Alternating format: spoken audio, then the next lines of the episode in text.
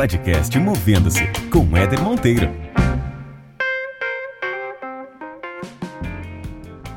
Muito bem, muito bem. Começando mais uma resenha do podcast Movendo-se, um podcast que fala sobre carreira, mundo do trabalho, vida de uma forma geral. Se você é novo por aqui, nova por aqui, saiba que tem outros conteúdos muito interessantes, entrevistas com pessoas excepcionais, muitas histórias de carreira sendo compartilhadas, muitas reflexões para que você reavalie o seu processo aí de gestão da sua carreira, o seu trabalho, as atividades que você executa, a sua satisfação ou insatisfação com o seu atual trabalho. Então te convido a conhecer um pouco mais dos conteúdos do podcast Movendo-se, caso essa seja a sua primeira aparição por aqui. E eu queria falar sobre um assunto nessa resenha que é um tema que eu conheço já há muitos anos, foi compartilhado na época, é, para ser mais preciso, há uns 15 anos mais ou menos, e conheci através da minha querida Mônica Paiva. Mônica, se você estiver ouvindo, um beijo para você, que é o conceito das cinco bolas da vida. A Mônica, a gente trabalhou junto na, na Interleague, lá em 1900 e... Mentira, foi 2000 e pouco. 2004, se eu não me engano. E eh, naquela época a gente falava já desse conceito, que é um conceito, na verdade, de 1996, falado, dito, discursado pelo Brian Dyson, que era um, um CEO da Coca-Cola Company naquela época. E ele fez em 96 um discurso muito marcante durante uma cerimônia de formatura do Instituto de Tecnologia da Geórgia, nos Estados Unidos. Então tinham vários estudantes se formando e ele foi um dos líderes ali executivos para fazerem um discurso de formatura. Apesar de ter sido dito há muito tempo, é um conceito, um discurso, na minha opinião, atemporal.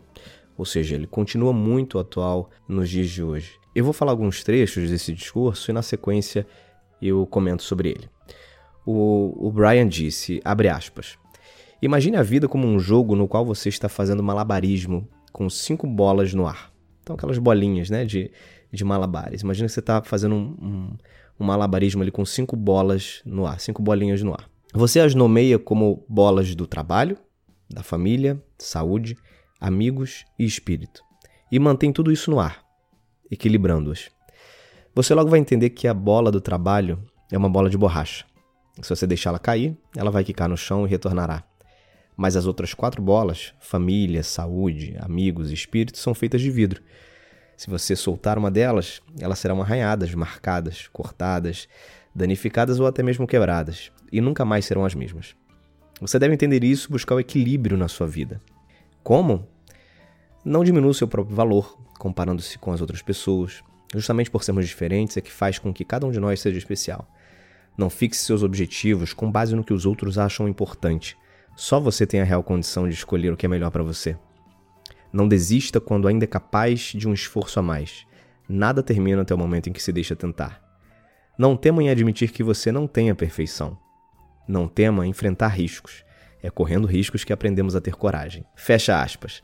Então esse foi um parte do discurso aí do Brian Dyson nesse dia emblemático lá para os estudantes.